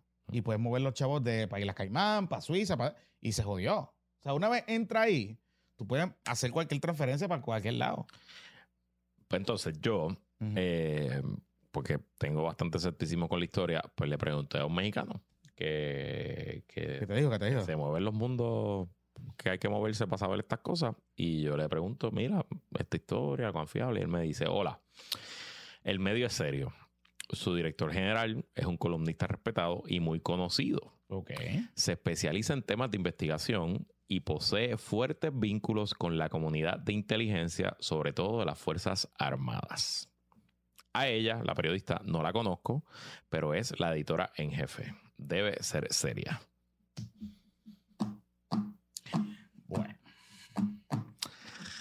Lo bonito es que nos vamos a entrar pronto. Lo que pasa es, sí, lo que pasa es que a mí me Y si la operación se llama Criollos de Cagua, estaría cabrón. estaría de puta. Porque eso es lo que dice, que la operación se llama Calle 13 y Criollos de Cagua. Me llamó la atención porque ellos mencionan, eh, ellos mencionan conexiones con Guatemala o Nicaragua, creo. Correcto. Y conexiones con Venezuela. Con Venezuela. Irán. y que la inteligencia mexicana eh, que una división de inteligencia americana parece que tiene también en un dossier este, Se ha descubierto que están implicadas tantas personas, entidades financieras, funcionarios de gobierno y funcionarios de Venezuela, Nicaragua, Colombia, República Dominicana, Rusia, Rumanía, Irán y México, principalmente que los investigadores de la Agencia Federal Central de Inteligencia, el Buró Federal de Investigación, el Departamento de Seguridad Interna, la Agencia de Alcohol, Tabaco, Armas de Fuego y Explosivos, ya expandieron sus operaciones de inteligencia e investigación en Puerto Rico que comenzaron desde 2019 y lo hacen al margen de la Agencia Anti drogas DEA porque desconfían de sus agentes. La DEA en los últimos años ha tenido muchos problemas en el corredor del Caribe. I don't know, man. I don't know. Yo, de nuevo, la. Para mí, obvio que Herrera Belutini quien está detrás de esto. Eh, pero porque él esté detrás de esto no quiere decir que sea mentira. Y claro, y, volvemos. Y tenemos elementos públicos que hemos hablado, que le acabamos de hacer las conexiones, que apuntarían a que sí. O sea, que, existe algo, que hay una preocupación. A Luis sí lo meten en la noticia, nos están poniendo el chat. Esencialmente eh, le ponen una foto. Y ya, y ya, y porque dicen que, que hay, pudiera haber oficiales del gobierno actual que, que saben que esto está pasando, que pueden estar involucrados. Pero, o sea, no, realmente no hay nada ahí de Pierluisi ni del gobierno particular. Sí, sí, sí, sí, sí. Sí, este... sí, sí. sí. Este, o sea, cálmense, fotos. Se me calma, muchachos. Mira. Mira, y hablando de empresas privadas. Que, Oye, antes de, antes, de, antes de entrar de, antes de que entres a eso, eh, porque quiero entrar a Noticiero Wars. Ok, pues vamos para allá. y aprovechando que vamos a entrar a Noticiero Wars, okay. le, envío un, le enviamos un saludito a, y un abrazo a Ferdinand Pérez, que hoy comunicó a sus televidentes que parece de cáncer, tiene un tumor canceroso. Coño, qué jodiendo. Eh, y que va, pues obviamente, pues va a comenzar la batalla. Eh, mucha fortaleza a su familia, mucha fuerza, es duro, pero se puede. Abrazo grande. un abrazo grande a, Ferdinand, a su familia, a su equipo. Eh, y nada, que la fuerza lo acompaña. Así es. para abajo. Así es. Dele duro y a, derrotar el cáncer. Mira, aprovechando ese segue para hablar de Noticiero Wars, se formó una guerra que a lo mejor podemos llamarla eh, eh, investigativo Wars, porque es que es el programa investigativo. Investigativo Wars. De hecho, de ahí es que nace la categoría. Noticiero Wars empieza por la guerra de los programas investigativos. Eh, investigativo y después ah. le hicimos un premio este año, la investigación del año. Así que todo esto es por Mundi. Y todo por esto es por Mundi, correcto. Todo esto es por Mundi. Correcto. ¿Y de qué le estoy hablando? Bueno, hace varios días, bueno, en el episodio del domingo pasado, nosotros le dijimos esencialmente a la secretaria del Departamento de Recursos Naturales y Ambientales que fuera el programa de Rayos X, que fuera allí con Valeria, que se sentara con, el equipo de Rayos X, con los muchachos allí y, que, y que nada, y que pues se pusieran las preguntas. Que cogiera el calentón y, ya. y ya, y se acababa el tema, ¿verdad? Aquí no, no, no pasa nada. Esto es por el tema del zoológico. Esto es por el tema del zoológico. Esencialmente, Anaí Rodríguez ha decidido que ya no le va a dar entrevista a Rayos X. Punto. Y le da entrevista a todo el mundo, incluyendo a Jay. Estuvo de Mediatur full. O sea, ellos pagaron para que Radio Isla fuera a Cabo Rojo ah, el, miércoles. O sea, se transmitió el programa de Luis Penchi en Cabo Rojo porque Recursos Naturales pagó, qué sé yo. ¿Pero qué en Cabo Rojo? En el centro vacacional, yo no sé. El mismo día que salió la historia de primera hora, ellos fueron, ellos le pagaron para que Radio Isla anunciara de allí que habían, habían remolado 50 villas. Yo no sé por qué carajo, pero hasta eso hicieron qué sé yo, cabrón. No, no, yo no corro ventas de Isla. Está bien, pero está bien, ok. chavito, chavito, chavito. Chavito. A ese nivel te digo que fue, que fue el asunto del Mediatur, el Mediatur. O sea, ella, ella, ella estaba en todos sitios. Excepto con Valeria. Excepto con Valeria. Entonces. Y estuvo con Jay el miércoles. No solo eso, que estuvo en Telemundo. Todo esto empieza porque ella estuvo en Telemundo en día a día, creo, con Falú o Mili. ella, estuvo, ella estuvo en Telemundo. Ajá, ajá. Sale de allí aparentemente hubo, se encontraron en los pasillos de Telemundo. Ah, eso no lo sabía, ese contexto no lo tenía. ¿Sabes que yo hago mi periodismo? ¿Sabes que ustedes saben, ustedes saben que yo hago periodismo investigativo? Las fuentes del mármol. Las, fuentes, del, mármol. La gente 00 ah, mármol me dice que aparentemente se encuentran y que nada, que Valeria le pregunta, la compañera Valeria Collazo, le pregunta que por qué no ha ido el programa. Ya está con todo el mundo. Que estamos aquí, que mire, que estamos a la orden, disposición, etcétera. Aparentemente, hay versiones encontradas, pero aparentemente la secretaria, eh, pues hablaron, pero ella le dijo que no, eh, para parece que no le contestó bien o no sé qué.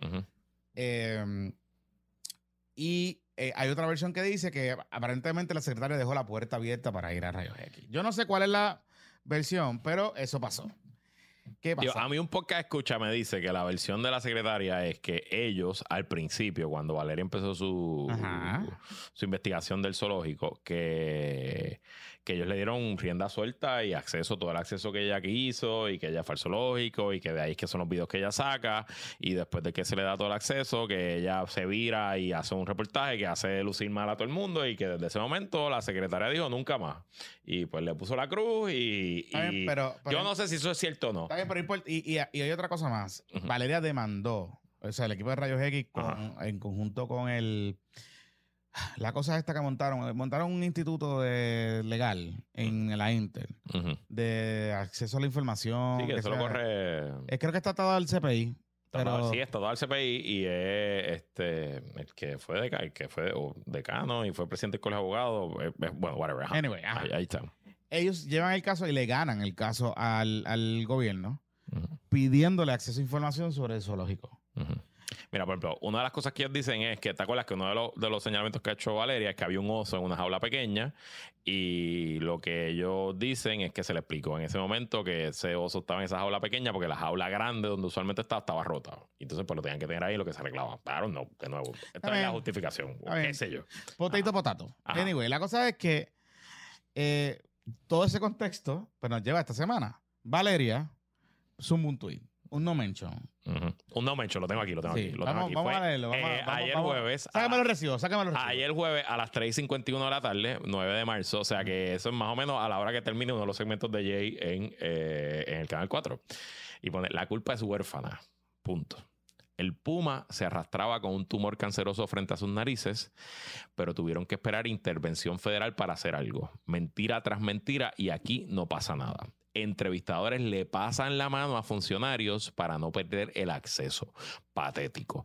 Todo esto ocurre porque el miércoles se dio a conocer que el gobierno federal, el fiscal Muldrow, fiscal federal y el Departamento de Recursos Naturales llegaron a un acuerdo para evitar la sindicatura. Mediante el cual el gobierno federal se comprometió a no llevar acusaciones criminales y no tomar control del zoológico a cambio de que Recursos Naturales cerrara el, zoológico y, moviera a todos los a todos los animales. Y la secretaria agarró ese acuerdo para irse de Mediatur y presentarlo. Esa fue la excusa importante. Y, quiero hacer un paréntesis.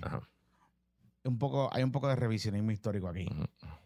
Si no llega a ser porque las autoridades federales fuerzan al gobierno de Puerto Rico a cerrar el zoológico, el zoológico todavía está llegando para vuelta por ahí. y les voy a explicar por qué. Seguro. Meses antes, estoy hablando de, wow, los últimos meses del año pasado el gobierno de Puerto Rico anuncia que el, zoológico de Mayagüez lo iban a remodelar, y lo iban a hacer un repurposing. Y contratan a la arquitecta Astrid Díaz. Yo recuerdo que mi productor me dice, mira, vamos a entrevistar a Astrid y dije, ¿para qué puñetas? Estamos fuera de la temporada de huracanes, qué sé yo, el casco, que es una mierda. Y dije, para el carajo, está bien, vamos a entrevistarla. Y ella me empezó a explicar que ella estaba a cargo del diseño. Que le iba a convertir en un eh, santuario. Eh, no, en aquel momento no era santuario, era un nuevo zoológico con un nuevo modelo. Ok. Sí iba a proponer un nuevo modelo, pero que no, no tenían entendido si iba a ser zoológico, si iba a ser santuario, si no sé qué carajo. Pero incluía animales. O sea, incluía tener animales allí.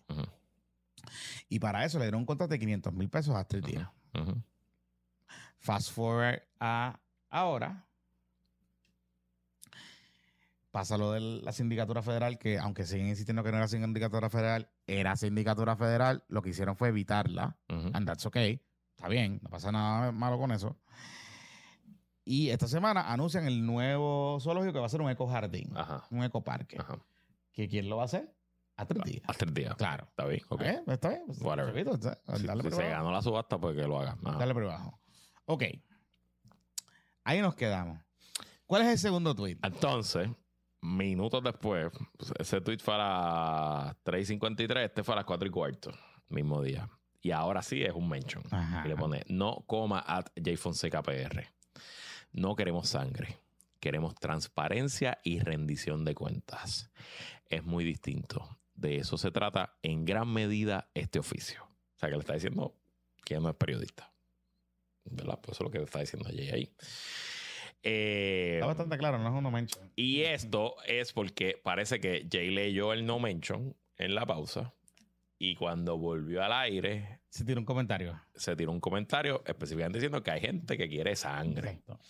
Y ahí Valeria, pues, pues, pues. Le subió a 47. Pues, boom. Y claro, Valeria no tiene programa hasta el martes, así que tiene que decir algo porque Jay está todos los días y ella no tiene programa hasta el martes. Eh, y Jay, típico Jay, le contesta. Bien eh, Saludos, Valeria. No tengo idea de qué hablas. Tienes mi teléfono si deseas dialogar como profesionales cualquier punto que desees, aunque sean diferencias. Te respeto y siempre te he defendido cuando han cuestionado tu trabajo o ética. Uh, diablo, le tiro esa. No entiendo tu ataque. Diablo. Quedo a tu orden. Obviamente ya Platanero y todos los troles PPP están, cogieron, eh, Mr. Tonito también, cogieron la frase, tienes mi teléfono si deseas dialogar. y ya esa es la frase, ya para cualquier cosa. Ah. Mira, par de cosas, par de cosas, par de cosas. Este, yo creo que los dos son esenciales en lo que hacen. Y, esto yo, sé, yo sé que esto va a ser controversial lo que yo voy a decir. Pero para mí los dos son buenos en lo que hacen. Este, y Valeria no le debe nada a Jay. Nada, absolutamente nada. Si usted piensa que Valeria le debe algo a Jay, Valeria no le debe un carajo a Jay. carajo. Un carajo. Jay estuvo en un programa que fue un buen programa. Y la reclutó como y la reclutó Y no la reclutó él, la reclutó Tony Mujena. Tony Mujena es el productor de ese programa. O sea, vamos a hablar claro. Correcto. Eh, Jay era el presentador y, muy probablemente pues tenía posición, este poder para eh, editor y decidir qué historia iba a salir o cuándo iba a salir la historia qué, o lo que sea. Pero él no era el productor de ese programa. El productor de ese programa, o sea, el productor ejecutivo de ese programa es Tony Mojena. Y había otro productor, que es el que corría la cosa el day to day, que es Rubén Román, que es un que, fue, que ha sido uno de los mejores directores de noticias que ha tenido este país. Y ahora es productor de Tony Mojena. Y esa es la realidad. Esa es la realidad. Pero también Jay eh, hace trabajo de periodismo. Yo creo que nosotros los periodistas, los colegas periodistas, tenemos que ya dejar eso atrás. De que no hay un periodista card. O sea, no, tenemos un periodista card, o sea, no hay un, no hay un credencial, no hay una, no hay una eh, dinámica que, o sea, si usted va de frente, si usted hace preguntas, si usted tiene acceso a un, medio, si usted hace un buen research, si usted presenta información y la comunica, usted es un comunicador, usted es un periodista. Punto. Esa es la realidad. Esa es la realidad. Sí, le queremos llamar investigadores, este, lo que sea, de generadores de contenido, está bien whatever, potato, potato. Pero yo creo que ya es hora de que los compañeros y compañeras y compañeras periodistas reconozcan que Jay hace un trabajo de periodista. De hecho, de hecho, gracias a Jay, ahora mismo, Puerto Rico tiene más programas de periodismo investigativo y compiten, que es bueno, que es buenísimo. Y tienen más contenido de periodismo investigativo, porque ahora básicamente todos los noticieros tienen periodismo investigativo, hacen serie investigativa, lo que sea. Porque se abrió una oportunidad, se abrió una oportunidad de hacer programas de contenido informativo que tengan audiencia y que vendan. Y eso es bien importante, porque ¿cómo le pagamos los salarios a los muchachos? ¿Cómo le pagamos los salarios a los periodistas? Pues tenemos que tener audiencia y tenemos que alguien nos tiene que ver y tenemos que generar dinero. Punto. Punto. Esa es la realidad. Y todos, para bien o para mal, estamos accountabilities. Tenemos que tener una accountability de la audiencia. Así que en ese sentido, yo creo que a mí me parece que Valeria tiene razón en el señalamiento que hace. Es verdad. Pero no es contra eh, olvídese si le da entrevista que sea. ya.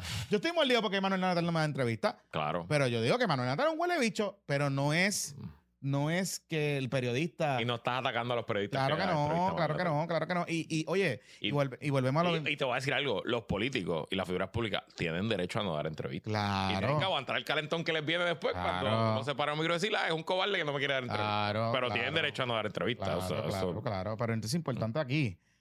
Eh, el equipo de Rayos X, Valeria. O sea, nosotros hemos hablado aquí.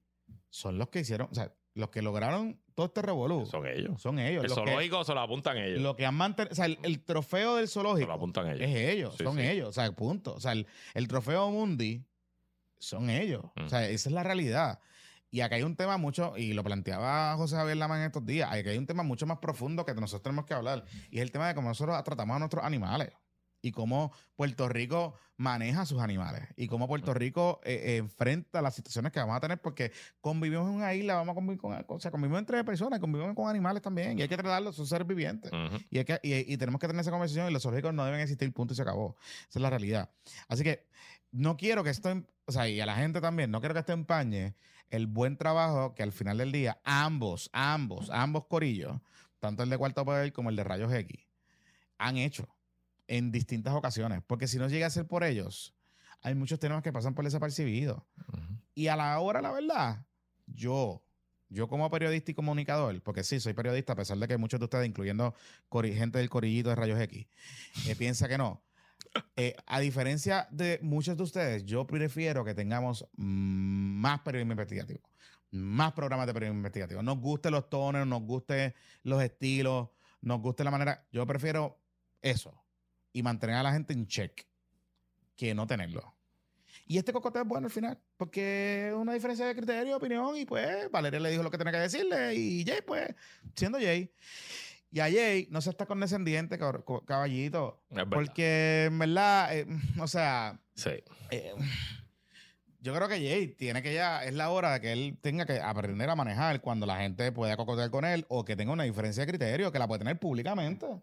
Punto. En efecto. Y no trates de apuntártela con una mujer. Y yo no creo que Valeria no está. Eh, o sea, la crítica que hace Valeria, yo no hubiera hecho el no mention. Yo me hubiera ido desde el principio diciendo, boom, estoy hablando de Jay y bueno. O fulano, me engano sutano. Pero más allá del estilo del no mention, eh, me parece que es legítima la crítica. Pues claro que sí. Oye, te voy a decir más. Te voy a decir, te voy a decir, y yo te voy a hablar bien claro. Te voy a hablar claro, claro, claro. Yo entrevisté a la secretaria en un sinnúmero de ocasiones. Sin número de ocasiones. Estuve vetado un tiempo porque, pues, su gente de prensa se enchismó con mi productor, pero nada, eso es parte de. Porque lo llamamos tal, un día, qué sé Y yo te puedo decir con toda certeza y te puedo reconocer con toda la, con toda la transparencia posible que yo me he tenido que chupar los contenidos que ha hecho Rayos X sobre el zoológico, porque yo no tengo o sea, este tema para mí, o sea, no, es un tema que, yo tengo dominio, ni tengo, o sea, y yo hago, trato de hacer las preguntas dentro de lo que yo sé, y durante, ¿verdad? Y he hablado con gente, qué sé yo, pero no, si tú me dices a mí, ¿le estás pasando la mano a la secretaria? No se la estoy pasando, a nadie se le pasa la mano. En mi programa a nadie se le pasa la mano. Y en parte, por eso es que me dan la entrevista, porque los que van allí saben que yo les voy a hacer las preguntas que yo entienda y como yo entienda. Y claro, la diferencia de otros espacios es que yo te voy a dejar hablar. Esa es la gran diferencia. ¿Verdad? Y allá usted lo que usted quiera decir. Pero si tú me preguntas a mí, ¿cuán preparado yo estaba para tratar ese tema del zoológico? 25%. O sea, quizás. Seguro. O sea, dependiendo del día que. Pues, ok, porque ¿qué tiempo me voy a tener? O sea, el programa Rayos X sale a las 10 de la noche, yo salgo a las 7 de la mañana. ¿Me entiendes? ¿Qué tiempo yo iba a.? Sí, sí. O sea, como que no. Si yo fuese otro y hubiese leído ese momento, yo me hubiese picado. Hubiese, ya lo, Valeria me bajo duro, nieta, porque pero la realidad es que uno hace el trabajo como puede y como entiende. Y todos complementamos. Y todos somos parte de un ecosistema de noticias. Y a mí me parece que la crítica es válida. De acuerdo. Me parece que la crítica es válida y que ella tiene todo el derecho a hacer la crítica que le saquen los cojones. Y, también te digo que si todos los periodistas fueran a boicotear a todas las personas que no le dan la entrevista a una persona, pues, brother, no le daríamos entrevista a nadie. Por eso. Porque en algún momento todo político en algún momento dice, no voy a hablar más con este cabrón, esta cabrona, punto. Por eso. Punto. O sea, de nuevo, y si, y si nosotros hiciéramos campaña por toda la gente que le hace entrevistas fáciles a Manuel Natal y diciendo, ah, porque le hace entrevistas fáciles a Manuel Natal y no viene a nosotros, pues, pues sería, primero seríamos unos pendejos, porque estaríamos aquí simplemente como, este, tú sabes. Déjamelo a mí. No, pero, pero, pero honestamente, o sea, honestamente a mí, porque alguien me lo cuestionó en el Zoom. Eh, recuerden que nosotros en el Zoom hacemos muchos ejercicios, nos tripeamos, nos vacilamos, pero también we keep in check. Y una de las cosas que, que hace la comunidad es que nos cuestiona con cojones, de hecho. Em, y lo agradecemos un montón. Em, me cuestionaron ayer eh, sobre este asunto, ¿verdad? Que yo le he mencionado, ah, pero tú haces lo mismo porque tú atacas a mano natal, no sé qué carajo. Pero hay una gran diferencia. Yo nunca voy a decir, nunca, nunca voy a decir que Manuel Natal, que el periodista tal, le, está, pasando la manita a Manuel Natal para el acceso. Pues no, yo voy a decir, yo, lo único que voy a decir que voy a decir que Manuel Natal es un cobarde y que es un embustero porque él dice que no le invitan a los medios y eso es embuste. Porque yo tengo, tengo los mensajes de texto con su gente. Tengo los mensajes de texto y los puedo publicar.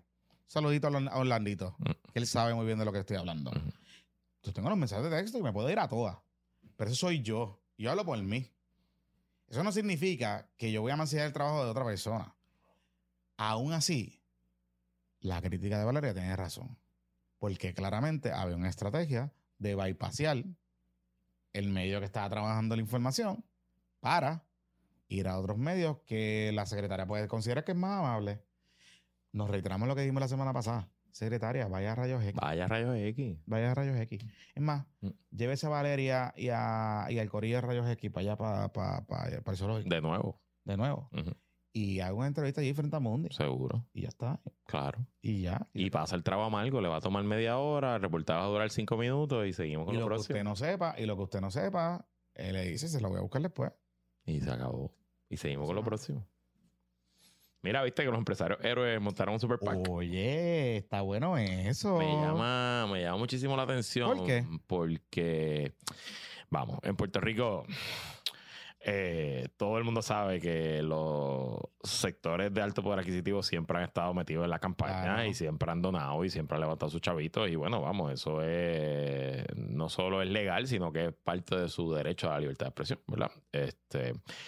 Y nada, nada malo con eso. Pero siempre lo habían hecho en la penumbra, tras bastidores. Recogían hacer los fundraisercitos. sus ¿verdad? Pues dabas, dabas tus 2.800, el que le diera con ir a la oficina del contador electoral salía tu nombre, pero no era algo que tú estabas advertising. Sí, había, los almuercitos entonces que llegaban allí empleados de, de, la compañía y todo el mundo llegaba con 2.800 y de momento habían 50 personas, entonces dices, ve acá, pero ¿cuánto gana este caballito? Exacto. Eh, eso es ilegal. Si eso pasa, eso es ilegal. Bien, pero... Eh, ajá, pero bueno. Eh, y, pero entonces algo cambió, que el miércoles los muchachos. Los muchachos mandaron. Yo no sé si fue un comunicado de prensa. ¿Sí mandaron un comunicado de prensa? Yo creo que fue un comunicado de prensa. Por una conferencia de prensa, eh, me parece que el viernes. No, hoy se le dieron. hoy viernes salió en Portal El Nuevo Día porque le dieron una entrevista a Gloria Ruiz en el Nuevo Día y se sentaron a hablar del tema. Pero el 7 de marzo, yo me acuerdo, porque yo lo, yo lo reseñé en mi programa y lo leí de 5millas.com. Ahí fue que yo lo leí. el sector privado entra en política. Un grupo de asociaciones y líderes del sector privado anunció que comenzó el proceso de inscripción de un comité de gastos independientes. yo me había enterado de eso cuando yo me enteré de la fundación de Wanda Vázquez. una de mis fuentes de ese mundo me dice, por ahí viene un pack de los muchachos. Y ah, bajo el nombre Democracias Prosperidad, el grupo apoyará mediante publicidad a candidatos de cualquier partido que presenten propuestas y asuman compromisos consonos con los lineamientos que impulsan la democracia de libre mercado. Cuando yo leí eso, yo pensaba que eso era de Foquito. Señala el grupo un comunicado, sí. usan frases de Foquito, ¿no? Eh, y quien firma el comunicado es Manuel Reyes Alfonso, presidente y portavoz de Democracia y Prosperidad y vicepresidente ejecutivo de la Cámara de Mercado, de Industria y Distribución de MIDA. Él, no fue, él fue MIDA, ¿no? Él es el vicepresidente actual de MIDA y es el jefe del, PAC. Es la persona que está. Eh, entonces, eh, Reyes Alfonso, en declaraciones a cinco millas, dijo que entre los asesores del Comité de Gasto Independiente están Eduardo Marsach, presidente de Supermercados Econo, Jorge Rodríguez, principal ejecutivo de Pasif, Josian Rossi, presidente de Aire, Areico Construction. Jorge, Foquito estaba hace tiempo en ese, o sea, Foquito ya empujando esa idea hace tiempo. Rafa Rojo, presidente de VR Companies de la construcción, Mario Somoza, presidente de B. Fernández y Hermano, y Alejandro Ballester, presidente de Ballester Hermano. este, en el Consejo Asesor también está la Asociación de Comerciantes al Letal, que es Walmart, no es el comerciante al Letal, es Walmart. MIDA, Grupo de Suárez. Además, explicó que decenas de empresas han demostrado su interés en participar de forma preliminar y que se divulgará su información cuando sea final. Hoy en la historia del nuevo día añaden un par de nombres más. Vamos a buscarlo aquí en un momentito. Déjenme un segundo en lo que lo busco. El Corillo, es importante algo, a lo que Luisito busca eso. Importante el tema sobre este comité. La ley lo permite. La ley lo permite. Mira, añaden aquí a Luis Silva de Ponce Caribbean, no sé quién es. Eh, y nada, esos son los que están, esos son el único que añadieron en el nuevo día hoy. Me encanta una frase, esta frase, de, esta cita de, de del, del de Mida. Mira, mira, deja buscar aquí, deja buscar aquí, porque esto está bien cabrón. Manuel Reyes, presidente del Super PAC, entendemos que los sectores productivos eh, y los sectores económicos no han estado representados en los procesos políticos. Estamos buscando entrar y participar como nos permite el Estado de Derecho. Lo importante para nosotros es dejar saber que buscamos políticas de libre mercado y libertad económica en un esfuerzo multipartidista. Bendito, nunca ha estado representado en el proceso político. eh, bueno, pero si, si, lo, si, el SPT lo hizo con Victoria Ciudadana. Bueno, vamos, es legal, lo pueden hacer. que lo hagan los empresarios. Lo que, me llama la atención es que lo estén haciendo tan públicamente. Sí, sí. Y segundo. Pero eso es para buscar más chavos. Sí, papá, pero esto es ahora. Cuando llegue el momento de gastar, mm. van a tener el estómago de verdad de entrar a la carrera en el precinto 8, qué sé yo, en el distrito 8. Es que yo no pienso. Y decir, aquí apoyamos a Fulano o van a venir como hace, el Chamber of Commerce en Estados Unidos es uno de los packs que más dinero gasta en todas las elecciones. Y gastan, papa, pero gastan con campañas negativas, con videos bien cabrones, te compran todos los billboards en la autopista, dicen, ese político es un cabrón, ese político es un comunista, o sea... Si van a hacer eso de verdad. Van a tener el estómago para hacer eso. Y de esa gente, hay, ahí yo sé algunos que son populares y algunos que son PNP. Cuando el PAC endose un popular, ¿los PNP van a permitir eso? O viceversa. Pero lo que pasa es que si ellos dicen que es apoyando cualquier persona que te cree en el libre mercado, pues no, técnicamente apoyarían a alguien que es del PIB, por ejemplo. Porque el PIB, hay gente, hay gente en el, bueno, cabrón, hay gente en el PIB hay gente en el PIB que piensa que. No, yo soy, yo soy independentista capital. Por eso te digo. Puerto Rico libre y capital. Por eso te digo, por eso te digo. Pero en el PIB, el mensaje del PIB y sobre todo con la alianza. Claro, claro, claro, claro. pero, pero, pero, suave, pero a los amigos de la alianza, Corille, Corille, Corille.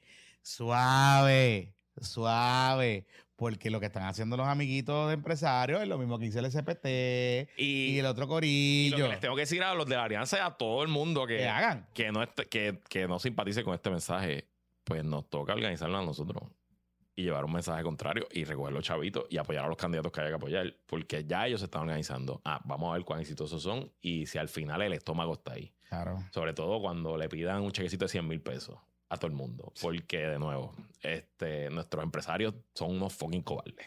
Y el capital, está la, lo único que ha aportado el Focranza al comentario político en Puerto Rico es la cita de que el capital es cobarde. En Puerto Rico el capital es súper cobarde. Yo pienso, pero yo pienso al final eh. del día que, que viendo el markup de la gente que está ahí, yo creo que más allá, honestamente, más allá de, de esta cuestión de meterle chavos a las campañas, Toda esa gente tiene acceso a los medios. Y toda esa gente tiene acceso a WKQ y, todos, y, todos pautan mucho. Y pautan y compautan mucho. Y a mí me da la impresión que realmente vamos a ver a este corillo más activo, y particularmente si está Foquito ahí, más activo en el discurso que en la campaña, o sea, que en el campañeo. ah, pienso que van a estar empujando más el mensaje. Sí van a invertir y sí van a hacer alguna otra cosita, pero pienso que van a estar más metidos en el messaging. De, de, meterte en los medios y de, y de hacer, de, de, tener gente disponible, porque si tú ves el discurso lo que dice Foquito es que los medios de comunicación que son empresas multinacionales, las empresas multinacionales o son capitalistas, todas, capitalistas, porque aquí el único medio sin fin de lucro es SPI. Exacto.